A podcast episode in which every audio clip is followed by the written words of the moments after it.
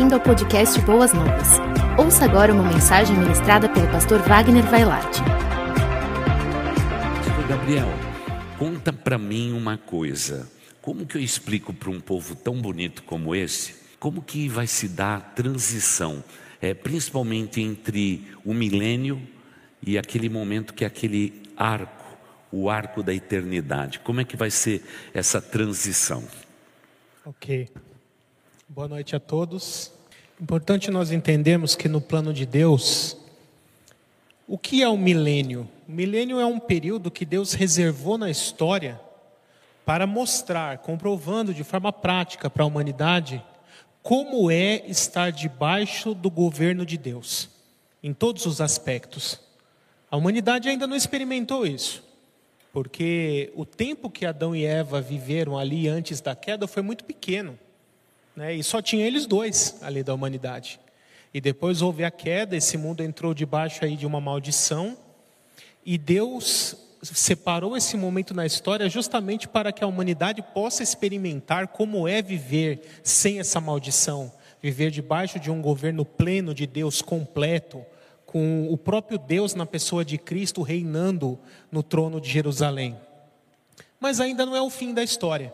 É, ainda não é o fim do plano de Deus, é mais um período, é mais uma dispensação. Então, quando terminar o milênio, até comentei um pouquinho na quarta passada, Deus permitirá que Satanás seja solto para que ele tente as nações, principalmente aqueles que nasceram durante o milênio, né, que eu comentei que aqueles aprovados no julgamento que Jesus fará quando voltar no fim da tribulação, dos sobreviventes da tribulação, esses aprovados, tanto de Israel quanto dos gentios, se casarão, terão filhos e repovoarão a terra, eles e seus descendentes. Então, essa geração, essa nova humanidade que nasceu durante o milênio, é que será tentada por Satanás quando o milênio acabar, né, por uma permissão do próprio Deus. Então ele levantará esse exército de rebeldes que serão destruídos pelo próprio fogo consumidor que Deus enviará dos céus e ali podemos dizer que termina o milênio. E, e, e ocorrem alguns eventos em paralelo, digamos assim. Junto com essa destruição final dos ímpios, Satanás já é lançado no lago de fogo, a sua prisão definitiva, o seu tormento, a sua punição definitiva, onde já estava o anticristo e o falso profeta, de onde jamais sairão. E Deus começa o processo de refazer essa criação. Então, primeiro, esse planeta todo se arderá em fogo, se tornará uma grande bola de lava, como o apóstolo Pedro diz ali no capítulo 3 de sua segunda carta. E para que todo vestígio de pecado que ainda existe nessa criação seja totalmente desfeito, purificado. E a partir dessa matéria-prima que sobra, Deus cria novos céus e nova terra para a eternidade. Em paralelo com esse processo de destruição, ocorrerá o julgamento dos ímpios, mas antes disso, a ressurreição dos ímpios. Né? É importante nós entendermos que a Bíblia é, nos ensina dois tipos de ressurreições. Existe a primeira ressurreição, que é só de salvos, é, e essa já estará concluída antes do milênio começar de forma que quando o milênio começar, todos os salvos que haverão de ressuscitar já terão ressuscitado, restando apenas os perdidos. E os perdidos ficarão para ressuscitarem depois do milênio. Né? Então, é isso que nós chamamos de ressurreição para o julgamento do grande trono branco, ou segunda ressurreição. O, julgamento do trono branco é o que popularmente a gente chama de juízo final. Né? Isso é o que vai realmente acontecer. E vamos prosseguindo? Vai, prossegue, daqui a pouco eu tenho aqui as duas, as duas perguntas aí que voltam um pouquinho atrás. Vamos lá.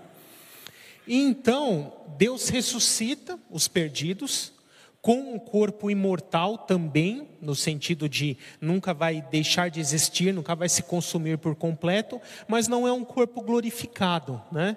O, o, pastor Wagner costuma fazer uma associação que eu acho bem legal. Da mesma forma que o nosso corpo dos salvos, o glorificado, será semelhante ao dos anjos, podemos dizer que o corpo ressurreto dos perdidos será semelhante ao dos demônios.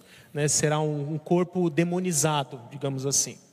E é este é, remanescente que ainda não havia ressuscitado, que são os perdidos, que irão ressuscitar para comparecer perante o trono de Deus.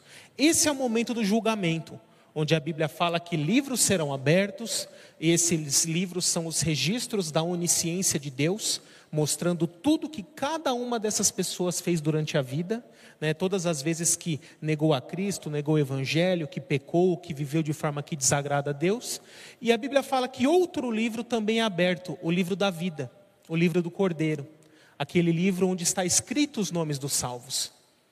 E aí a Escritura nos diz que todo aquele que não tem o nome no livro da vida será lançado no lago de fogo. É interessante que eu percebo a partir desse juízo as pessoas não serão julgadas primariamente pelos seus pecados, uhum. porque pecados todos nós temos. Né? O próprio apóstolo João fala lá em sua primeira carta, capítulo 1, aquele que diz que não tem pecado chama Deus de mentiroso. Mas qual será o critério para a condenação? Não ter o nome no livro da vida. Pastor Gabriel, aí já encaixo aqui uma pergunta para você não ter que voltar. A pergunta de algumas pessoas é o seguinte: é este livro não é? É esse livro que estava com todos aqueles selos e que ninguém podia abrir no céu.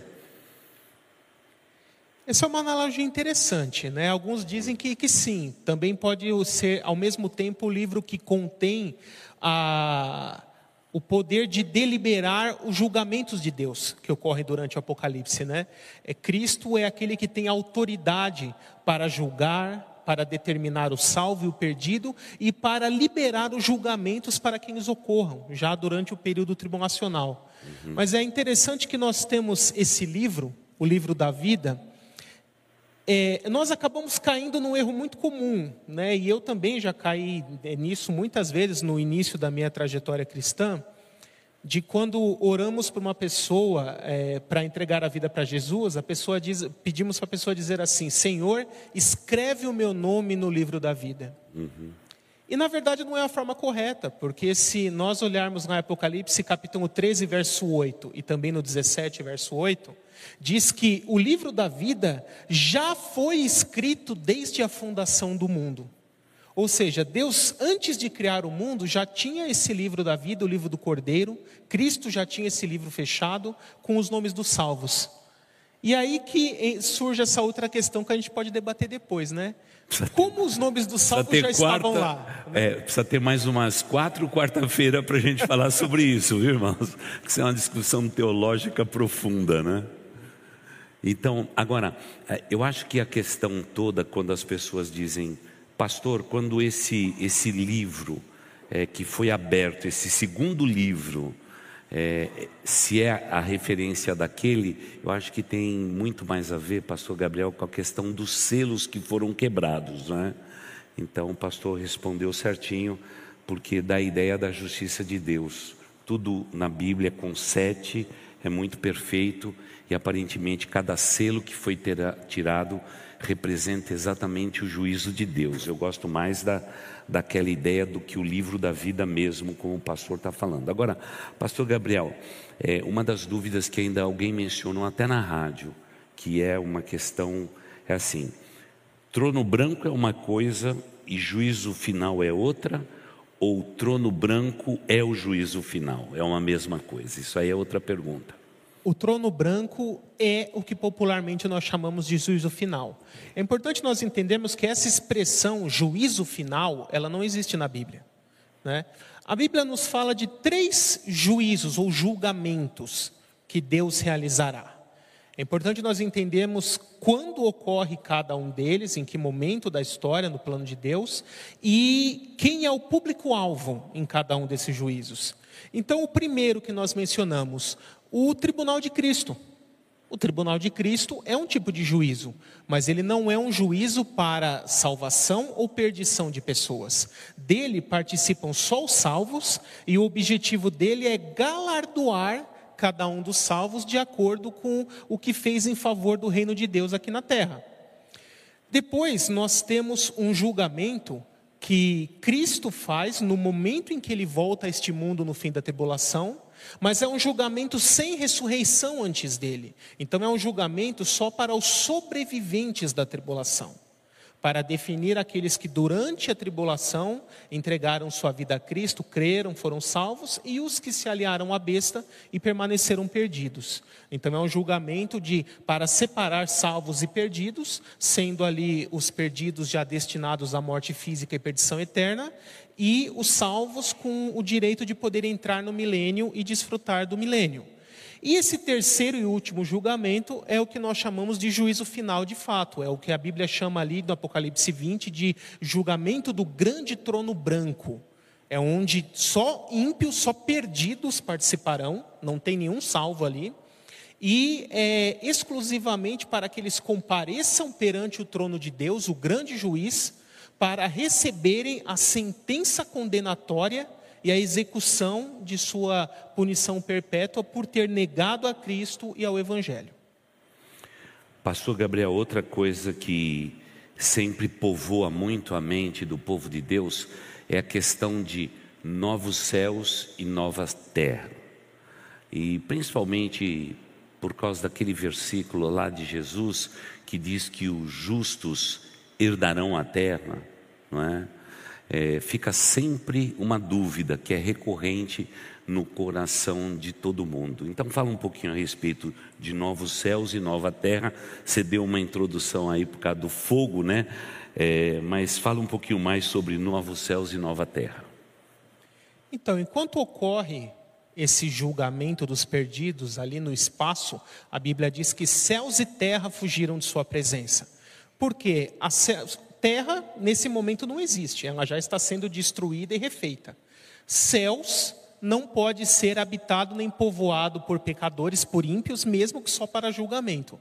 Então Deus estabelece ali algum lugar no espaço, num, num momento intermediário, para que os ímpios sejam julgados. E aí eles recebem a sua sentença condenatória e são lançados no lago de fogo, onde já estava o anticristo, o falso profeta, Satanás.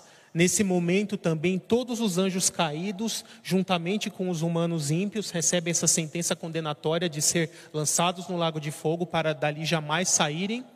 E este é o último juízo. A partir desse momento já está totalmente definido quem são os salvos para a eternidade e quem são os perdidos também para a eternidade no lago de fogo. E aí resta só uma coisa: finalizar, né, dar o acabamento no lugar onde os salvos passarão a eternidade. E esses são os novos céus e nova terra. Então, quando a Bíblia fala de céus, né, ela sempre fala no plural. Né? A, em hebraico, água também se fala no plural, né? sempre se fala como águas. Então, é maim é água e shaimaim é céu. É como se fosse o, o, o água de cima, né? porque é uma referência à atmosfera, né? que é vapor. Então, a Bíblia fala de mais de um céu, que nós temos o nosso céu atmosférico, que podemos chamar de primeiro céu, ah, temos o espaço sideral, que podemos chamar de segundo céu, e a Bíblia fala, principalmente Paulo ali em Coríntios, de o terceiro céu, né, que essa é a dimensão celeste, onde Deus mora de fato, a dimensão espiritual. Né? E como eu falei na quarta passada, no início da criação não existia essa separação entre mundo físico e mundo espiritual. Eram todos partes de uma mesma criação de Deus.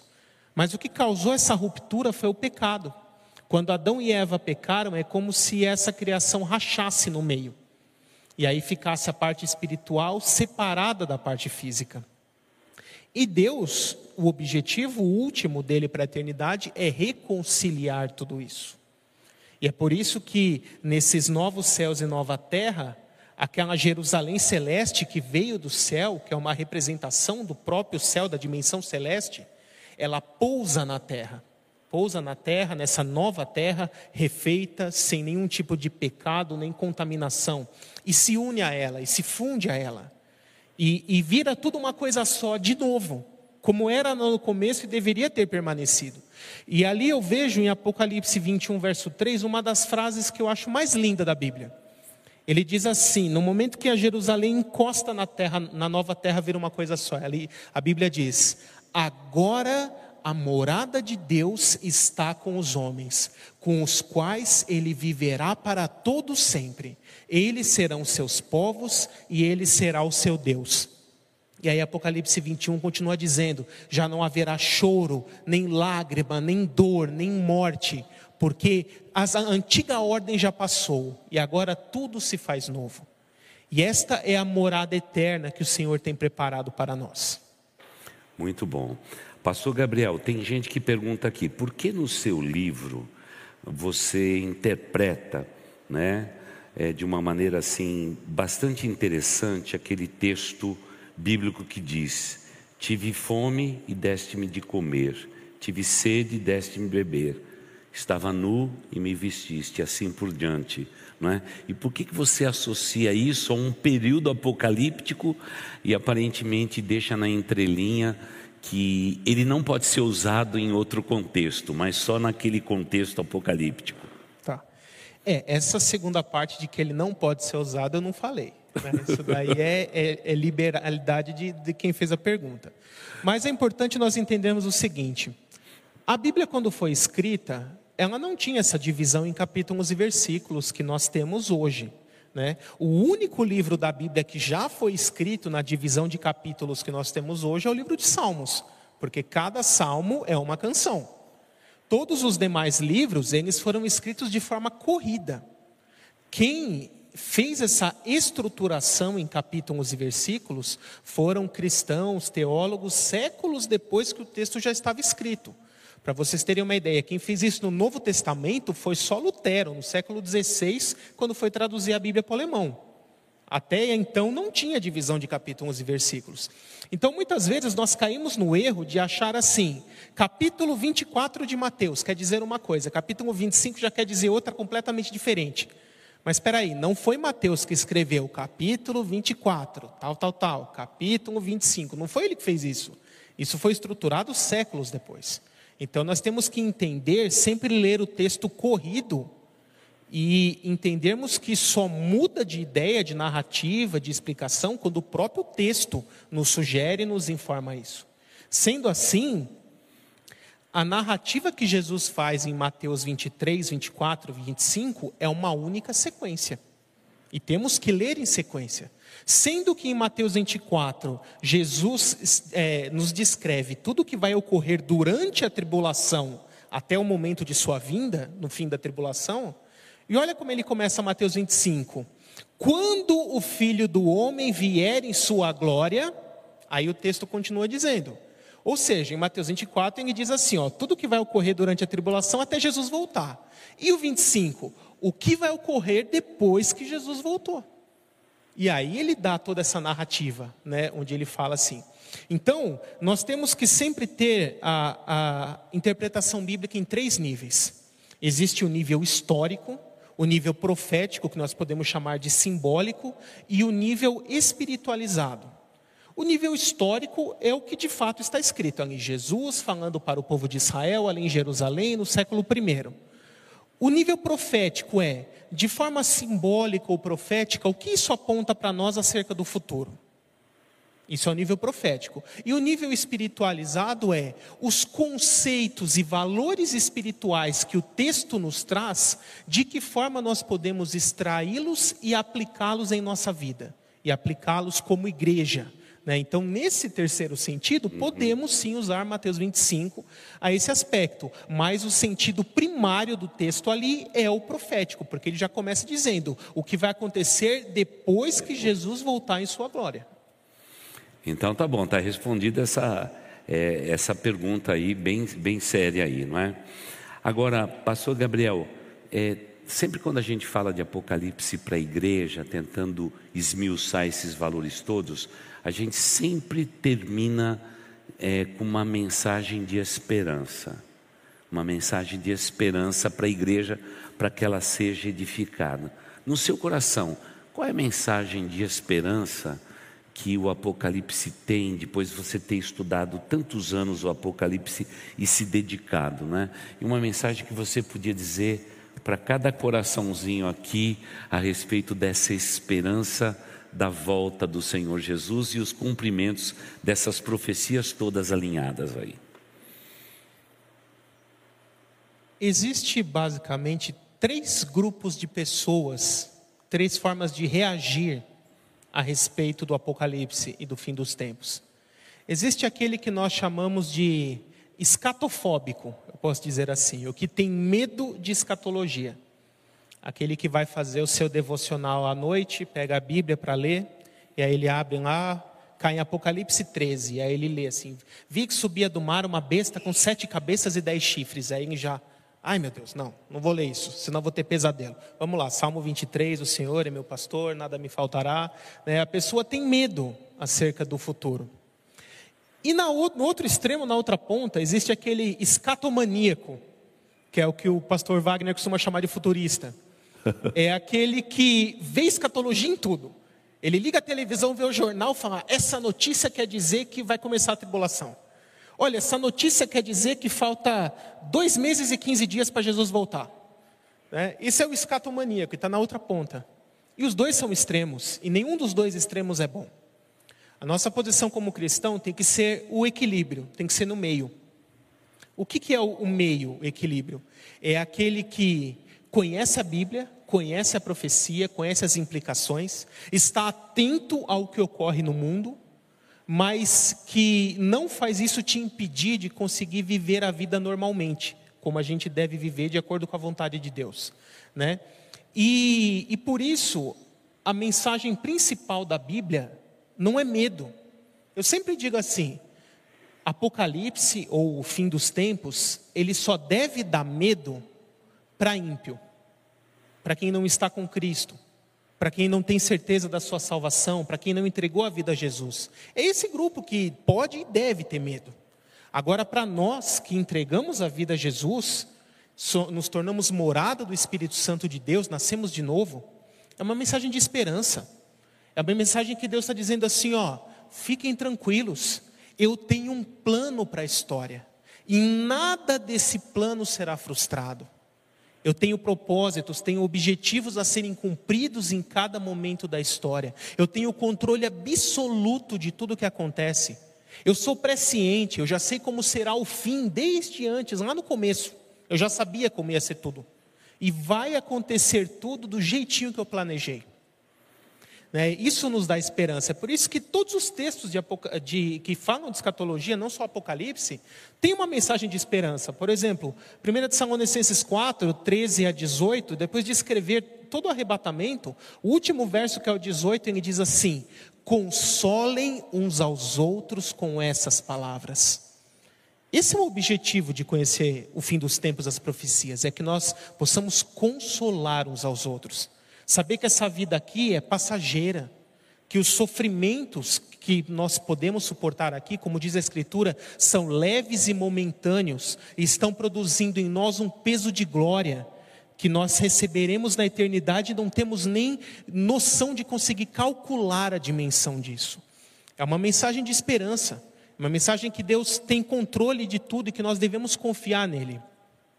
E, e tem um texto de Coríntios que eu gosto muito. Ele fala, é, primariamente, alguém está falando sobre a revelação do Evangelho, mas nós podemos aplicar isso também para o fim dos tempos, quando é, Paulo diz assim, fazendo uma citação do Antigo Testamento, que nem olhos viram, nem ouvidos ouviram, nem jamais penetrou em coração humano, Almeida diz, na NVI diz, nem mente nenhuma imaginou, o que Deus tem preparado para aqueles que o amam. Quando eu estou no seminário dando aula de escatologia, eu costumo explicar mais ou menos assim, dessa forma. Vamos imaginar que Deus apareça para você numa forma visível, com a aparência humana, mais ou menos ali como Morgan Freeman fez naquele filme Todo Poderoso ali com o Jim Carrey. E ele diga assim: "Meu filho, diz para mim como você quer que seja o céu, como você quer que seja a eternidade, o que, que você quer que tenha lá, como você quer que seja?" E você vai falando e Deus vai anotando. Aí quando você termina de falar, Deus fala assim: terminou? Terminei. E aí ele diz assim: meu filho, se eu te disser que em vez de fazer dessa forma aqui, eu fizer da forma que eu estou pensando, eu te garanto que eu vou te surpreender em muito. E que quando você chegar lá será infinitamente melhor do que você pensou, sonhou ou imaginou durante toda a sua vida. É isso que esse texto de Coríntios diz. Pois é. é Pastor Gabriel, mais, mais uma, uma pergunta para a gente abrir para o pessoal fazer as suas perguntas pessoais. É, muitos escreveram esses dias e disseram mais ou menos assim: a impressão que eu tenho quando eu é, vejo o Apocalipse e o desenrolar do Apocalipse, dá a ideia de um Deus vingativo, de um Deus vingativo. Esse é o nosso Deus mesmo, Pastor Gabriel, um Deus, perdão, um Deus vingativo. Eu vou abrir para você. É, nós temos que entender Deus como um todo, né? Existe uma frase bem popular no meio evangélico que diz assim: Deus é amor, mas também é justiça. Eu não concordo 100% com essa frase, com o jeito que ela é dita, porque ela passa a ideia errada de que isso são coisas opostas, que isso são coisas antagônicas. Então, eu prefiro dizer Deus é amor e justiça. É, até um estudo muito interessante, nós até pensarmos para um momento futuro, né, o caráter de Deus. Né? Então, Deus, ele tem uma série de atributos que a Bíblia nos revela. Deus, ele é santo, ele é justo, ele é verdadeiro, ele é amor, né? ele é bom, ele é onisciente, onipresente, onipotente, único, eterno, todo-poderoso. É, e ele é o conjunto desses atributos. E todo entendimento equilibrado acerca do caráter de Deus tem que necessariamente contemplar um Deus que sempre manifesta e exerce todos esses atributos de forma equilibrada e na mesma intensidade. Toda vez que uma linha teológica ressalta um atributo de Deus em detrimento dos outros, ele cria uma versão distorcida de Deus que não é o Deus bíblico. Então, por exemplo, se nós pegássemos um Deus que é só amor, em detrimento da justiça, da santidade, da verdade, caímos num erro de chamado universalismo, que é o que diz que a Bíblia vai, é, é que a, a Bíblia não diz, mas que é o entendimento que diz que todo mundo vai para o céu, que no final Deus vai deixar quieto e não vai mandar ninguém para o inferno. É, na outra ponta, quando nós enfatizamos ao máximo a soberania de Deus, a onipotência, em detrimento do amor e da justiça, nós temos ali o determinismo fatalista. Que Deus que diz aleatoriamente, que, que ensina que Deus aleatoriamente, independente do que cada um faça ou não faça, já escolheu alguns para salvar e o resto para condenar. E que ninguém pode fazer nada para mudar isso. Então, o entendimento bíblico saudável é esse equilibrado. É esse que vê um Deus que manifesta o seu amor, como de fato manifestou e continua manifestando, e a sua maior manifestação foi enviar Cristo a esse mundo para morrer por nós, mas também manifesta a sua justiça, punindo o pecado, manifesta a sua santidade, não compactuando e nem coexistindo onde há pecado, manifesta a sua verdade, nunca mentindo, nunca enganando, fazendo promessas e as cumprindo no tempo devido e assim por diante. Então, eu não vejo Deus como um Deus vingativo, mas um Deus equilibrado, que exerce todos os seus atributos quando necessário, na mesma intensidade, sem é, exaltar nenhum em detrimento dos outros. Ok. Antes das perguntas, só talvez você tenha interesse, meu irmão que está aqui, você pela internet, de estudar mais profundamente a Bíblia. Então, é, nós queremos pedir orações para vocês. Nós vamos ter uma reunião na quinta-feira que vem. E, e, nós, agora já liberado, né? Elias, é, o pessoal que administra a igreja, entende que seria um bom tempo para nós, de nós termos aqui, dentro da nossa igreja, não é? é uma extensão de um seminário, para que você possa se aprofundar no estudo da palavra de Deus. Nós vamos discutir detalhes na próxima quinta-feira e, se tudo der certo, o, o SBL, o Seminário Batista Livre de São Paulo, é, bem provavelmente vai funcionar é, dois dias por semana, né, basicamente, né, Pastor Gabriel, dois dias por semana, para que turmas possam se revezar, aprender, se aprofundar no conhecimento bíblico e assim abençoar e edificar a igreja de Cristo Jesus. Se você tem um desejo de se aprofundar no conhecimento das Escrituras Sagradas, você quer ser um aluno, aprender as matérias, é, a maneira com que o SBL ele, ele faz as extensões gozarem desse privilégio é de uma maneira muito tranquila, sensata.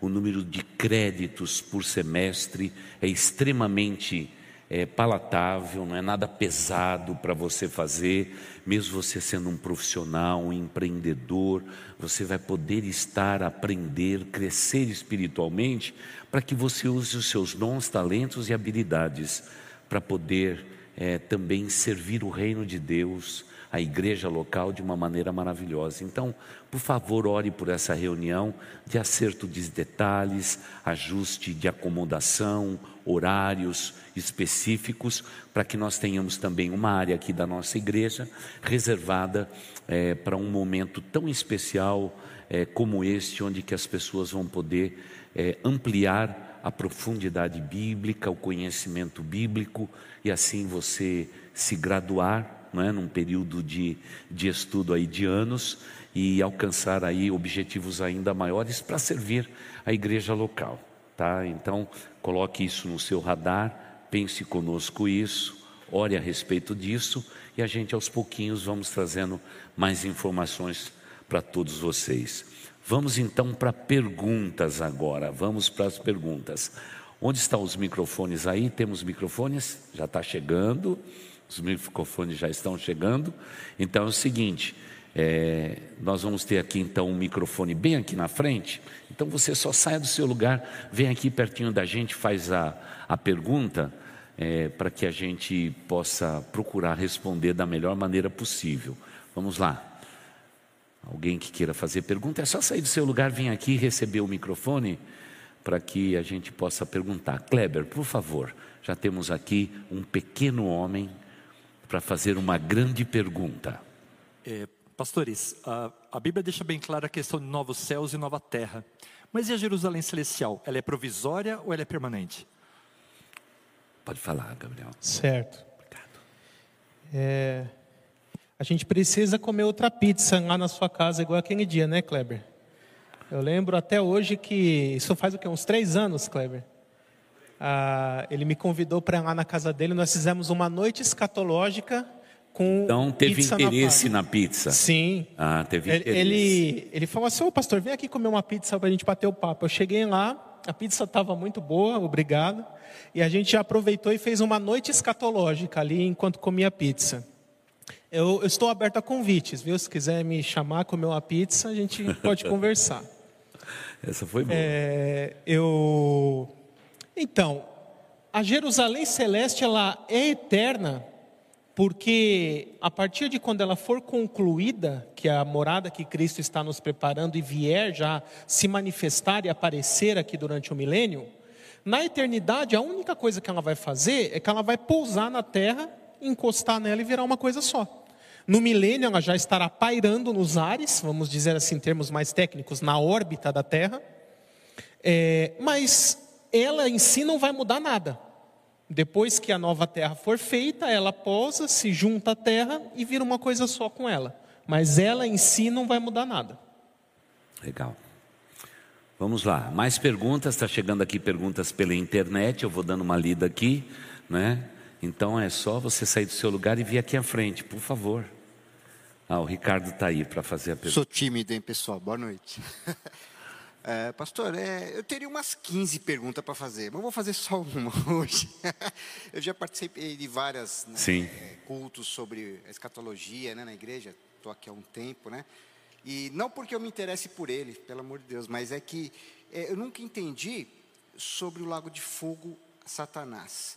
Ele vai ser exterminado de vez ou ele vai ficar lá para daqui mil anos voltar a tentar as pessoas? A, a Bíblia nos ensina É até interessante você ter entrado nesse ponto, porque no meio cristão, em geral, contando até seitas, é, existem três entendimentos a respeito do fogo do juízo, o fogo do juízo final. Alguns tentam colocar como um fogo de destruição, de que os ímpios, e incluindo ali os anjos caídos, o próprio Satanás, falso profeta, anticristo, eles seriam atormentados durante algum período de tempo, até que o corpo deles se é, dissolvesse, se consumisse por completo e eles deixariam de existir.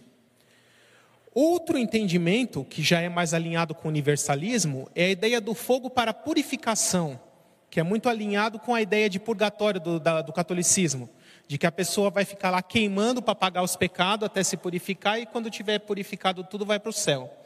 Aí eu costumo dizer que no céu só ia ter churrasquinho, se fosse isso fosse verdade, né? Mas o que a Bíblia nos ensina é realmente de um fogo eterno, um juízo eterno, um tormento eterno.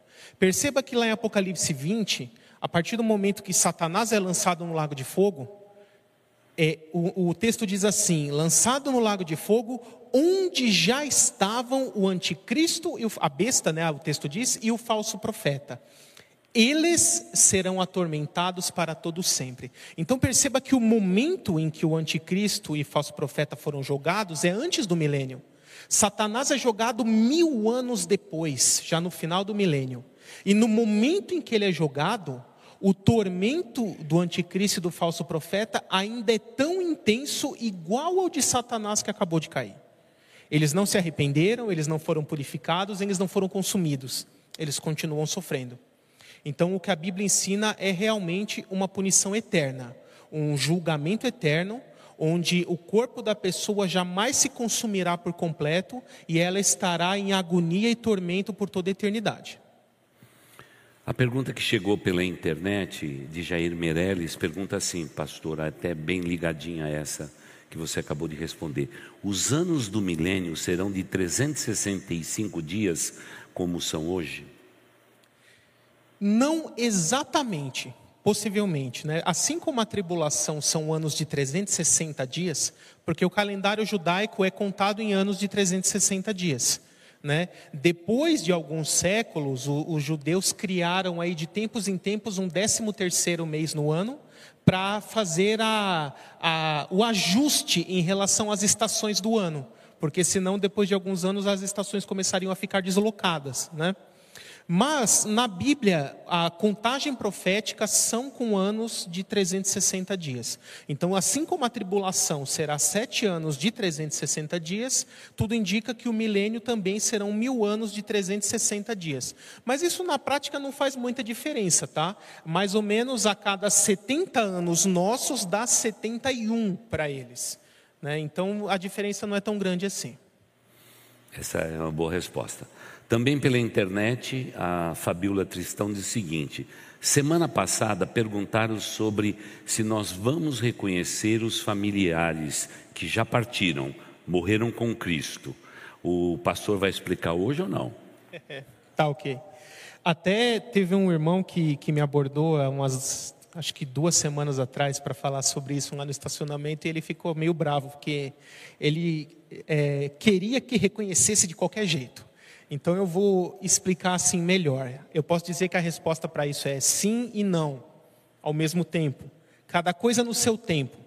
Então, é, hoje existe uma realidade que a teologia costuma chamar de estado intermediário, que a pessoa morre, se ela é salva, ela já vai lá para o paraíso, para o seio de Abraão, se ela é perdida, ela já vai para o Hades ou Sheol, o lugar dos ímpios. Nesse estado atual, enquanto o morto está aguardando a ressurreição, ele tem sim a memória da sua vida na terra, como foi, reconhecem uns aos outros e está lúcido, não está dormindo, não está inconsciente. Então eles estão lúcidos, se reconhecem e têm as memórias de como foi a vida na terra. Nesse estado, enquanto aguardam a ressurreição. Agora, o que a Bíblia nos mostra, principalmente a partir de Isaías 65, 17, é que lá na eternidade, após o final do milênio, os eventos de transição e tudo, os seres humanos glorificados para a eternidade, A intenção de Deus é realmente apagar tudo e começar uma nova história dali para frente, fazer nova todas as coisas, até eliminando essa questão de vínculo de parentesco, quem foi marido, quem foi esposa, porque não haverá mais isso. Todos nós seremos irmãos, igualmente irmãos, tendo Cristo como nosso irmão sênior, né, o nosso irmão mais velho, e Deus como pai. É, essa será a família de Deus. E eu posso dizer, até acho que eu acabei ficando sem falar isso. Esse sempre foi o plano de Deus desde a eternidade passada. Constituir uma grande família formada por muitos filhos. E é esse plano que ele plenamente concretizará no estado eterno. Ok, vai dar muito pano para manga, né? Isso tudo. Então, quero dizer para todos vocês, né, que a gente tem um diálogo muito gostoso, né? Tanto eu como o Gabriel, e tem um grupo no Brasil que estuda muito o Apocalipse, é, mas a gente nem sempre concorda um com o outro, cada um tem aí um, um posicionamento. Então isso aí é uma conversa bem longa mesmo. Meu irmão querido, chegue até aqui. Ah, então tá bom, pode chegar, pode chegar os dois, isso. Pode fazer a sua pergunta. Senta aí, meu irmão, senta aí, descansa um pouquinho, vamos lá. É, boa noite, pastores. É, vou ler aqui dois, três versículos de 2 Pedro. Pega o microfone mais pertinho. 2 Pedro 3, versículos 10 e o 12 e o 13. Fala assim: Porém, o dia do Senhor chegará como um ladrão. Naquele dia os céus vão desaparecer como um barulho espantoso, e tudo que há no universo será queimado. A terra e tudo que existe nele vão sumir. O 12 fala assim: Esperem a vinda do dia do Senhor e façam o possível para que venha logo. Naquele dia os céus serão destruídos como fogo, e tudo que há no universo ficará derretido. A minha pergunta é a seguinte: como conciliar esse versículo com o pré-tribulacionista, que acredita na volta de Cristo? Porque aqui, lendo o contexto todo, dá a entender que Jesus ainda não veio, né? ele ainda não reinou no milênio. Essa é a minha pergunta. Uhum. Vocês veem que o, o, o Diego já está em outro nível, né? Porque ele já fez um curso de teologia comigo completo em 2019. Então, então ele já está no nível do debate. Já é um estudante, né? já está te pegando na. É, já está no nível de debater com pessoas de outras vertentes. Mas esse texto, ele se explica pela lógica que eu falei na semana passada, do entendimento grego e do entendimento hebraico das Escrituras. É, vocês devem se lembrar que eu falei que a maior parte da Bíblia e textos proféticos, praticamente todos, a forma de se interpretar correta é o estilo hebraico. Qual é o estilo hebraico? Ele organiza os assuntos né, do texto, a sequência do texto, por temas, sem se preocupar necessariamente com uma ordem cronológica. Forçar uma ordem cronológica de eventos é o estilo grego de interpretação. A, a maioria dos textos proféticos não usam texto grego, porque são escritura hebraica. Então, dentro do estilo hebraico de interpretação, não há nenhum problema com esse texto, porque ele vai falar de temas da, do dia do Senhor, começando ali com o momento do, do, arrebatamento, até estudiosos como J. de White Pentecoste, por exemplo, Norman Geisler também, eles estruturam da seguinte forma: que o dia do Senhor, como é chamado na Bíblia, não é um dia, mas é um período de tempo em que Deus irá consumar todo o seu plano para a história. Então, o que a Bíblia chama de dia do Senhor é um período que começa com o arrebatamento, se estende por toda a tribulação, inclui a volta de Cristo, o milênio e os eventos de transição para a eternidade. Esse período é o dia do Senhor inteiro. Então ele fala ali que o dia do Senhor virá como um ladrão, lá o começo, arrebatamento. E dentro desse dia do Senhor, que é todo esse período, chegará um momento em que céus e terra se desfarão com, com o grande calor e o estrondo, e os elementos se desfarão, que é o que já ocorrerá lá no final, antes do novo céus e nova terra. Então, quando a gente tem ah, esse, a gente se liberta dessa mentalidade grega que fica, que é incutida em nós desde criança, por causa que a nossa sociedade, a nossa cultura é grega, e entendemos que o estilo da Bíblia é mentalidade hebraica, que ela foca em temas, em assuntos, sem se preocupar com cronologia, a gente fica com a mente bem mais aberta para conseguir entender textos como esses. Quer dizer, nesse dia ele deve ter matado a aula, né? Eu acho que você matou a aula, vai voltar para a classe, viu? Então, pega lá o esboço e se você dividir em sete etapas, você vai ver tudo isso que o pastor acabou de falar direitinho, sete etapas certinhas. Aí você sublinha, faz sete risquinhos e nunca mais vai sair da sua mente esse esse dia do Senhor. Meu irmão querido, por favor. A minha pergunta. Isso, pode falar que eu estou ouvindo. Estamos ouvindo aqui. É a respeito das promessas de salvação. Posso fazer? Pode. É, a Bíblia diz que todo aquele que receber Jesus como seu único e exclusivo e eterno Salvador, ele será salvo. Eu perdi uma filha dentro de um hospital com câncer. O senhor falou agora dessa doença. Sim, terrível. E minha filha não era convertida, mas eu já era. E eu sirvo a Deus todo dia, 24 horas por dia. E eu fui ficar com ela. E nesses seis meses, Deus me comoveu, Jesus me comoveu. E ele chegou para mim e disse assim: Ó, oh, você quer salvar sua filha? Vai lá e faz, mande ela confessar que eu sou o único que posso salvar ela, porque eu tenho um plano de salvação para ela. Desse jeito, era uma meia-noite, eu sofrendo lá com ela. E aquilo me comoveu muito. Eu não tinha como dizer não ou esperar mais, porque na, na semana ela Sim. Morreu. Aí é, ele falava comigo assim para mim fazer a oração, a confissão, ela confessar com a boca dela. Uhum. E ela confessou naquele, naquele dia. Eu pergunto, é, ela não era convertida, mas eu sou, eu e a minha esposa, e nós cremos nas promessas de salvação. A minha, minha filha, ela poderá ser salva? Eu acredito que sim. Né? Então, primeiro, irmão, é assim, ó. Deixa eu dizer para o irmão o seguinte: amorosamente, eu sinto muito pela sua filha preciosa que partiu. Amém. Viu? Sinto muito mesmo, né? Dani, você podia dar um abraço nesse irmão? Então, meu irmão, você receba a Dani como tua filha postiça, amorosa. Viu? Primeiro eu quero dizer para o irmão que o irmão é querido, é amado, viu?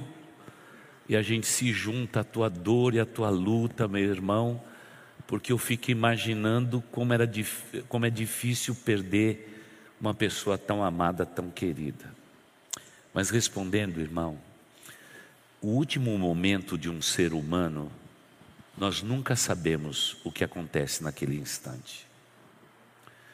Porque o último momento de um ser humano é um momento de encontros. E a maioria das pessoas que eu conheço e que já vi morrer do meu lado, até aqueles que não eram salvos, só pela presença nossa na cabeceira, ao lado de uma pessoa enferma, partindo desta vida, ficou muito claro para mim que naquele momento foi um momento absoluto de entrega.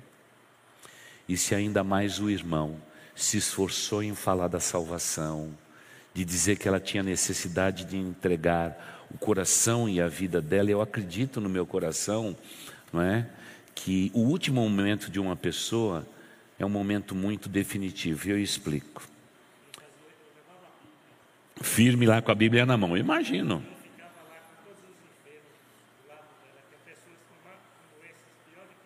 Imagino. O irmão sempre ali do lado, né? Naquele dia foi uma situação muito é, constrangedora no meu coração. Eu não aguentava mais.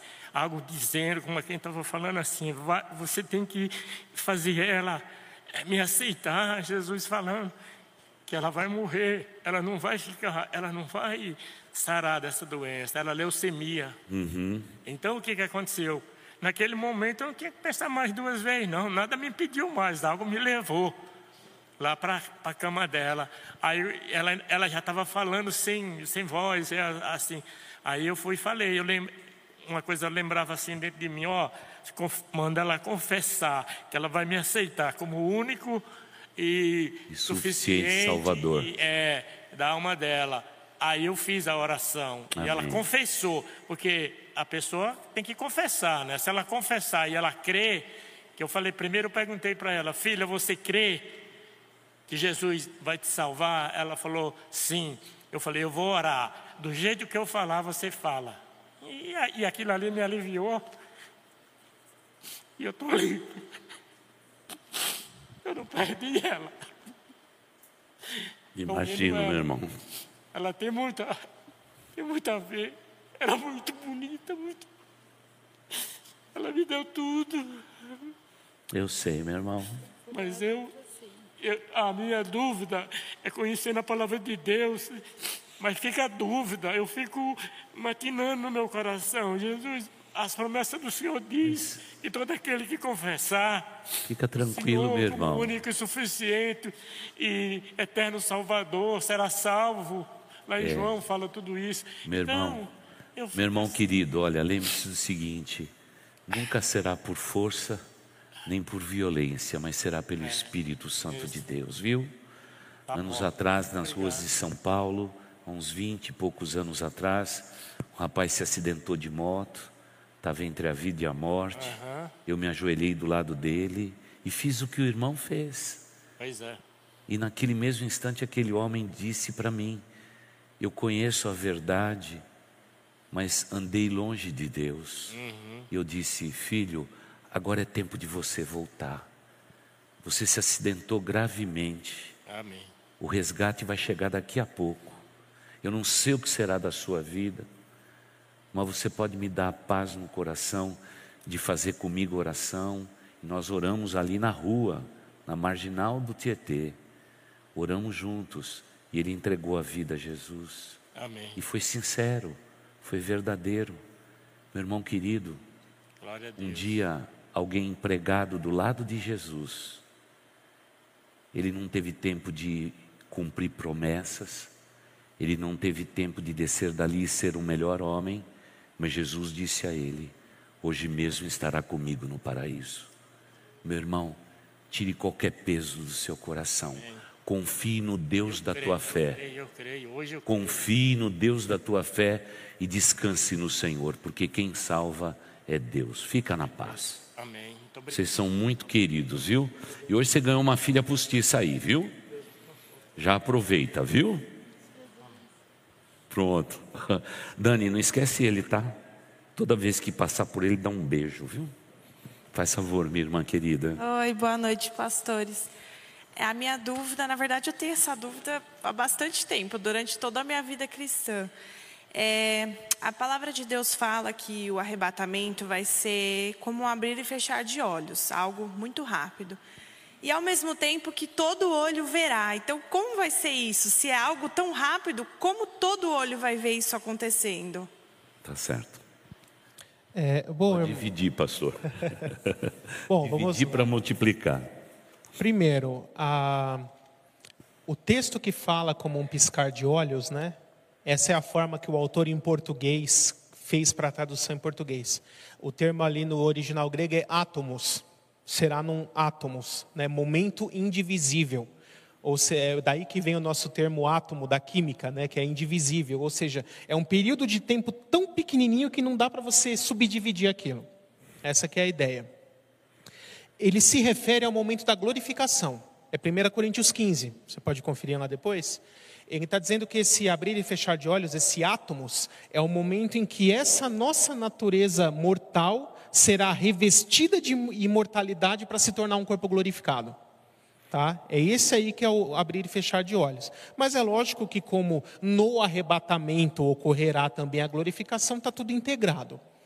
É, quando fala que todo olho verá, não está se referindo ao arrebatamento, está se referindo à volta de Cristo em glória no fim da tribulação.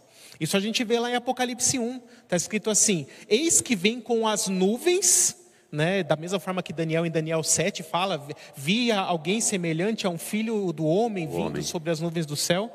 E aí ele diz assim: E todo olho verá até aqueles que o transpassaram.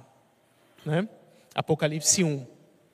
E alguns ficam em dúvida, assim, será que é o soldado romano que transpassou Jesus que vai ver ele voltando? Não, é basta você voltar lá em Zacarias 12, verso 9 em diante, né? O verso 10 principalmente, onde a Bíblia diz, a respeito do povo de Israel, casa de Israel e de Judá, olharão para aquele a quem transpassaram e chorarão amargamente como quem chora pela perda de um filho único.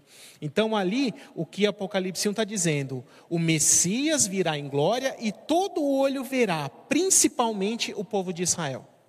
Que foi ele que transpassou Cristo. Então, essa do todo olho verá se refere à segunda vinda no fim da tribulação e o, o, abrir e fechar de olhos é sobre o arrebatamento. Tá? Tem uma divisãozinha aí. Pastor Gabriel é assim. É, eu, eu, sou, eu gosto muito quando explico Apocalipse usar de figura e acho que eu confundi a Sandra Lilian aqui pelo YouTube. Ela está dizendo assim: Pastor, as pessoas que não forem arrebatadas, como o pastor Wagner já falou, deverão correr para Jerusalém. Aí a culpa é minha, porque a ideia foi minha mesmo, né? Para ter uma segunda chance de salvação. Mas as que não conseguirem é, chegar até lá, elas estarão perdidas, né? Então, essa é a, é, é a maneira com que eu explico, né? Porque eu falo das duas testemunhas, porque ambos terão o Espírito Santo de Deus. Então eu brinco dizendo assim: pega um avião e corre para Israel, né? Então, pessoal, então eu já estou achando que eu vou começar, viu, Gabriel, vender passagem. Você me dá a data do arrebatamento e aí eu vou começar a vender passagem, vou ganhar dinheiro, viu? Se bem que lá no céu não vai precisar de dinheiro, né? Pastor Gabriel, vamos lá. Se eu confundi a nossa irmã Sandra Lilian, me perdoa. Até brincando um pouquinho, né, irmãos? Uma vez um, uma pessoa chegou em mim e falou assim: Pastor, você sabe qual dia será o arrebatamento? Eu falei: Sei. Né? Aliás, não, desculpa. Você sabe qual dia será a volta de Cristo? Sei, sei certinho. Como assim, pastor? Ninguém sabe. Não sei. Será exatamente sete anos depois do arrebatamento. Quando ocorreu o arrebatamento, você conta sete anos, Jesus volta, é certeza. É, pode conferir, é garantido. Né? Aí a, a pessoa entendeu a brincadeira. Mas essa questão, irmãos, é assim. Vamos explicar assim de uma forma mais fácil de entender. O mundo estará dominado pelo anticristo, que vai dominar a mídia, as informações e tudo. Então, a única forma de conseguir ser salvo durante a tribulação é indo para Israel? Não, não necessariamente, porque os 144 mil estarão espalhados pelo mundo, eles serão pregadores do evangelho e as pessoas poderão ouvir por meio deles e se converterem. Mas haverá grande perseguição em todo o mundo, é, de forma que quase todos os que ouvirem o evangelho por meio deles e se converterem serão perseguidos, presos, torturados e mortos. Um ou outro vai escapar, a maioria não vai. Então, qual é a vantagem de ir para Israel? Lá a perseguição vai ser menor. Porque na primeira metade o acordo de paz vai estar funcionando, vai ter as duas testemunhas, e quando o anticristo quebrar o acordo no meio dos sete anos que o Israel fugir para o deserto, você foge junto. Aliás, eu não diria você, porque eu espero que ninguém aqui fique para ter que ir para Israel. Ninguém vai, né? ninguém vai não, pastor. Fica tranquilo, esse povo aqui não. Mas a ideia é essa: lá a perseguição será menos intensa, então a pessoa terá mais condições de sobreviver à tribulação. Agora, no sentido de salvação, basta que a pessoa ouça o evangelho por meio de um dos 144 mil, ou até alguém que se converta por meio deles e depois pregue, que ela poderá ser salva também. Então vocês perceberam que o pastor está certo, né? Quando eu mando ir para Israel, vai ser mais fácil as coisas lá, tá bom? Aproveite aí a viagem. Mais uma pergunta só, agora é 21 e 27. Eu tenho o pessoal do louvor para entrar. Só mais uma pergunta, se houver alguém. Por favor, meu irmão. Boa noite, pastor. Uma pergunta que faz umas três, quatro semanas, tomando coragem para fazer. Se, e aí como falou do anticristo, se ele sabe que a gente sabe que ele vai fazer isso, ele não mudaria estratégia para atingir a mídia e, e poder fazer o, a, da forma de atingir as pessoas? Boa pergunta. A, a esse respeito, eu gosto bastante de citar um filme que já existe há um, bastante tempo, O Advogado do Diabo, que foi com o Keanu Reeves e o Al Pacino. O Al Pacino fez o diabo nesse filme. E aí, quando o, o diabo se propõe, é, propõe ao Keanu Reeves, que é um dos filhos dele no filme, para se aliar a ele, o, o, o Keanu Reeves ele diz assim: Mas a Bíblia diz que você perde. E aí o diabo fala assim: Mas quem que escreveu? Querendo dizer, Deus está contando vitória antes da hora. Então, esse sempre foi o pensamento do diabo. Ele começou a rebelião lá no céu porque ele colocou no coração dele que dizer assim: Eu vou conseguir subir no trono e ser igual a Deus e ocupar um lugar de Deus. E aí ele perdeu, foi lançado aqui na terra, e ele continua com esse pensamento de: Vou conseguir frustrar os planos de Deus. E a história vai passando século após século, milênio após milênio, e vai acumulando cada vez mais derrotas mas ele continua dessa forma, querendo até o fim lutar contra Deus e tentar frustrar os planos de Deus. Já sabemos que ele não vai conseguir, mas ele vai continuar. É, eu posso dizer que ele tem a mente cauterizada nesse sentido, de que ele não vai voltar atrás, não vai mudar e vai continuar até a sua derrota final nesse sentido, né? é, nos planos do diabo você se referiu no caso de quem ficar para a tribulação, né? Porque nós aqui seremos Sim. arrebatados, então o fato da gente saber é, não é relevante para esse aspecto, tá? É, esse aí é o ponto, né? Que sempre quando a gente responde pergunta assim, a gente sempre fala, né? Se a gente olhar a importância da igreja, o arrebatamento dela, o que vai ficar aqui são, na verdade, pessoas extremamente suscetíveis a qualquer tipo de estratégia que esse homem iníquo vai ter sobre a face da terra. Porque veja só, o maior empecilho, meu irmão, que o diabo tem hoje sobre a face da terra são vocês. Somos nós, o povo de Deus espalhado sobre a face da terra. Porque senão esse mundo já seria um inferno. É nós, com a nossa presença, é que nós fazemos toda essa mudança. E muitas vezes um cristão, ele não consegue nem entender o que significa ele, por exemplo, porque aqui é o pastor Gabriel, o teólogo, o professor. Mas, por exemplo, amanhã, o pastor Gabriel vai enfrentar a luta dele, por exemplo, lá na Caixa Econômica Federal.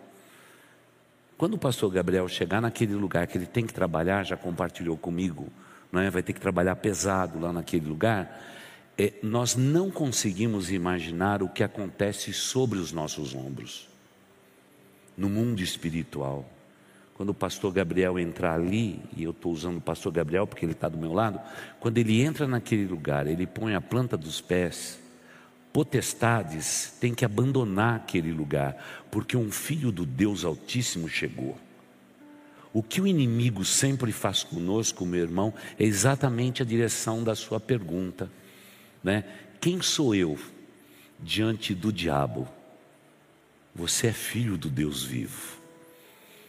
A presença de um filho de Deus em qualquer lugar da terra é uma mudança tremenda. Como recentemente alguém disse, parei na frente de um centro de umbanda e simplesmente do outro lado da rua comecei a orar e dizer: Senhor Deus, tenha misericórdia destas pessoas, eles estão ainda cegos. Em dois minutos alguém atravessou a rua e disse o seguinte: Será que você poderia sair daqui porque nós não estamos conseguindo realizar nada lá dentro?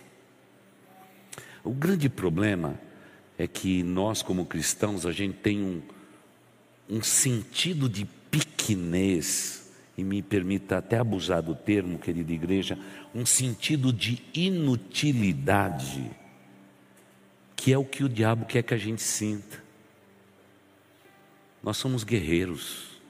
Minhas irmãs aqui são guerreiras, homens e mulheres de oração. Quando a gente chega num lugar, o inimigo tem que bater em retirada, porque chegou um filho do Deus Altíssimo. Agora, o grande problema nosso é que em algum momento da nossa teologia fraca, dos dias atuais, nós somos simplesmente mais um.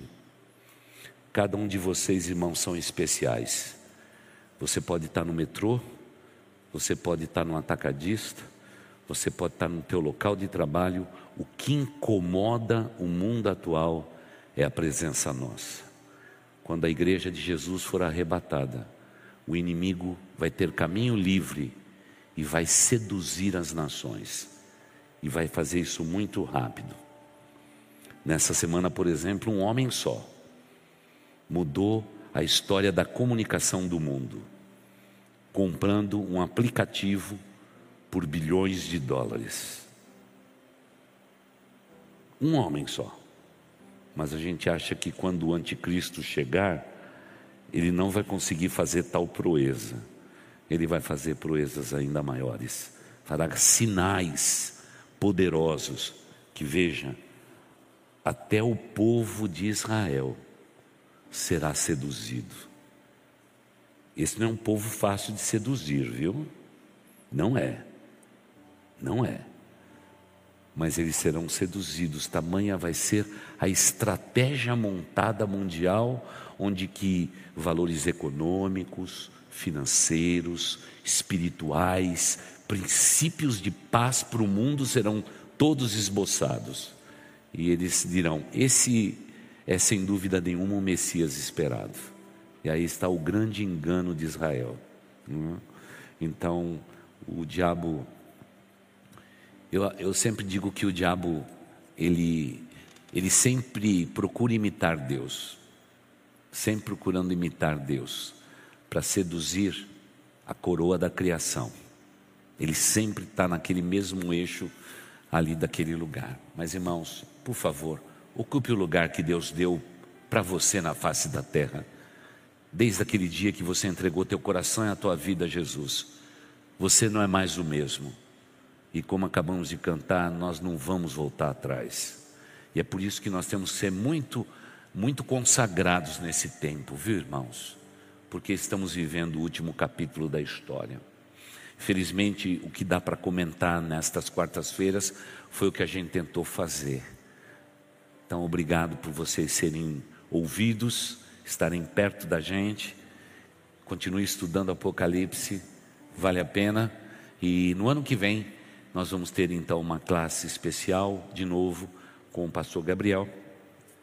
E ele vai poder é, responder mais dúvidas, estudar com mais detalhe por um período longo de tempo, não é? Quem sabe em 13, 14, 15 semanas de estudo então você vai poder entender mais o apocalipse da revelação do Senhor Jesus Cristo.